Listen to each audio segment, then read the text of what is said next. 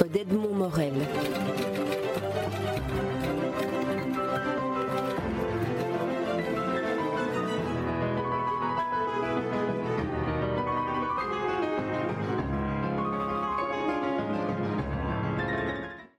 Denis Lapierre, vous êtes avec euh, Pierre-Paul Renders, le co-scénariste de cette nouvelle série Alter Ego.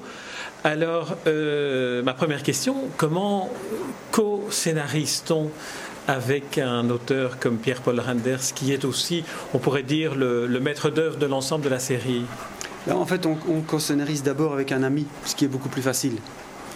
Et j'ai déjà quelques expériences de co-scénarisation, d'abord avec Pierre-Paul, puisque ensemble nous avons travaillé sur son long métrage cinéma.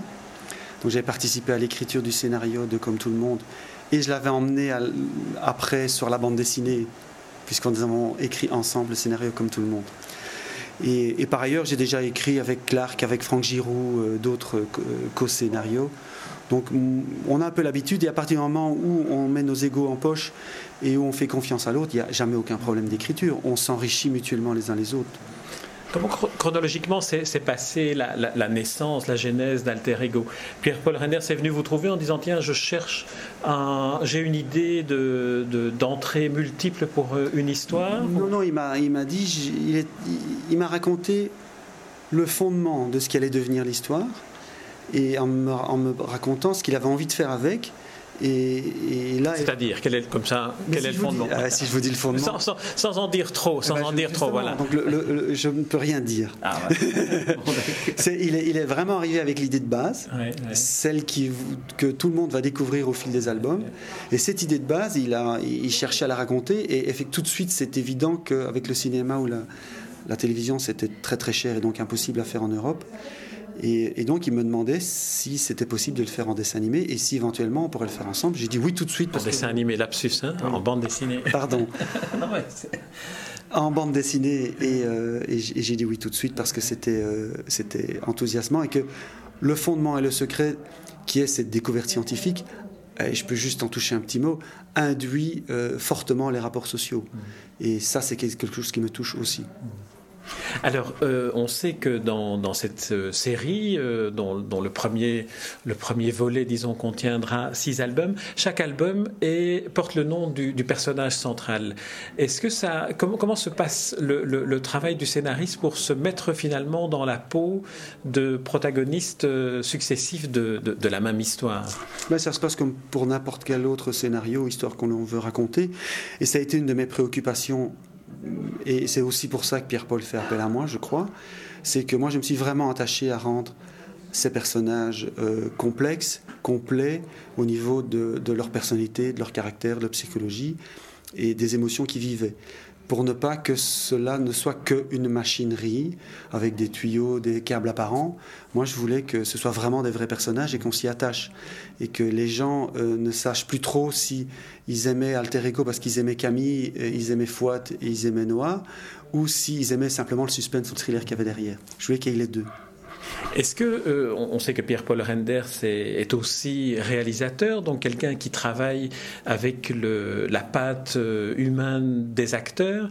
Est-ce qu'on peut dire que le travail pour un scénariste par rapport au, personnage qu'il invente est identique au niveau du, choix des, attitudes, des personnages, des, situations dans lesquelles on va le confronter? Bah, En fait, quand on est scénariste de bande dessinée, on est très metteur en scène. Et, en plus, c'est un, costume que j'endosse assez, assez simplement dès que je suis scénariste, parce que c'est nous qui décidons le nombre de cases qu'il y a sur une page, c'est nous qui décidons du rythme de narration. Donc déjà, tout ça, c'est décidé par le scénariste. Mais ensuite, quand on travaille le storyboard, où on confronte euh, le scénario à la réalité de la bande dessinée, on peut encore changer beaucoup de choses, on peut encore discuter de beaucoup de choses et on peut encore affiner beaucoup de choses avec le dessinateur. Et ça, c'est un travail qu'on a fait avec Mathieu Rennes, le dessinateur principal, qui nous a permis aussi de dégager une écriture très intéressante. Et, euh, donc voilà, moi je me, suis aussi très fort attaché à ça, et ça c'est ce qu'on appelle la mise en scène. Maintenant, Pierre-Paul étant un, très attaché à la direction d'acteur, il a continué à faire ça dans la bande dessinée, puisqu'il a, il a coaché beaucoup Mathieu sur les regards, les attitudes. Euh, il, aimait, il était très attaché à, dans une case, si un personnage avait l'air un peu trop triste ou un peu trop joyeux, hein, il fallait toujours trouver le, bon sentiment. Mmh. Et donc, euh, il a continué à faire ce, travail-là sur, sur, sur la bande dessinée. On a senti que c'était un directeur d'acteur, oui. Euh, on peut, on peut euh, envisager la lecture de ces différents albums en prenant dans le désordre, en en lisant un ou deux, en, les abordant de manière indépendante. Est-ce que cela a obligé à des, contraintes très particulières dans le travail euh, du scénario au moment où effectivement vous ne devez pas trahir ce qui se déroulera dans, un autre album? Je veux dire, c'était des contraintes entre guillemets matérielles. À partir du moment où on avait des trajectoires de personnages, ce qui primait, c'était quand même que ces personnages restent ceux qu'ils étaient et, que l'intrigue ne les oblige pas à faire des choses contre nature. Mm. Euh, on n'a jamais eu, je pense, au cours de, l'écriture, des, impasses où on se dit, euh, par exemple, Camille, elle est comme ça, et là, on l'oblige à faire autre chose pour le bien de l'histoire. Jamais on a eu ça. On a, on, toujours, euh, on a toujours mis en place Camille et c'est rentré dans, l'histoire sans problème. C'est c'est un jeu en fait de raconter ça, mais ce qui apporte beaucoup, et ce qui m'a apporté de l'intérêt à l'écriture, c'est qu'il y a des personnages qui, au fil des albums, euh, gagnent en complexité, sont un peu moins tout blanc ou tout noir.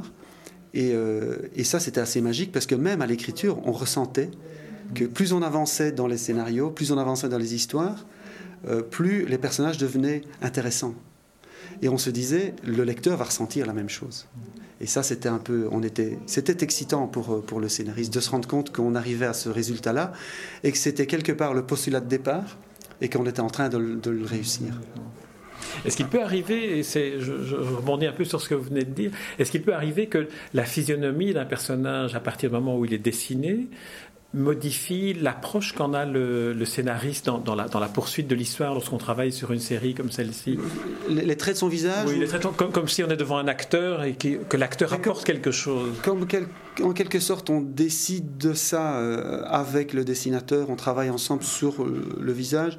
Non, c'est au moment, au moment où on le décide que ça se passe. Après, après c'est fini, ça, ça, ça n'influe pas sur, sur l'évolution du scénario. Denis Lapierre, je vais maintenant me livrer à l'exercice de, cette euh, investigation dans, le, dans l'alter ego avec vos, deux de, vos collègues, euh, les dessinateurs, et puis on verra en assemblant tout ça si on arrive euh, à avoir une idée de l'énigme d'alter ego et de tous ces albums. Merci Denis Lapierre. Merci.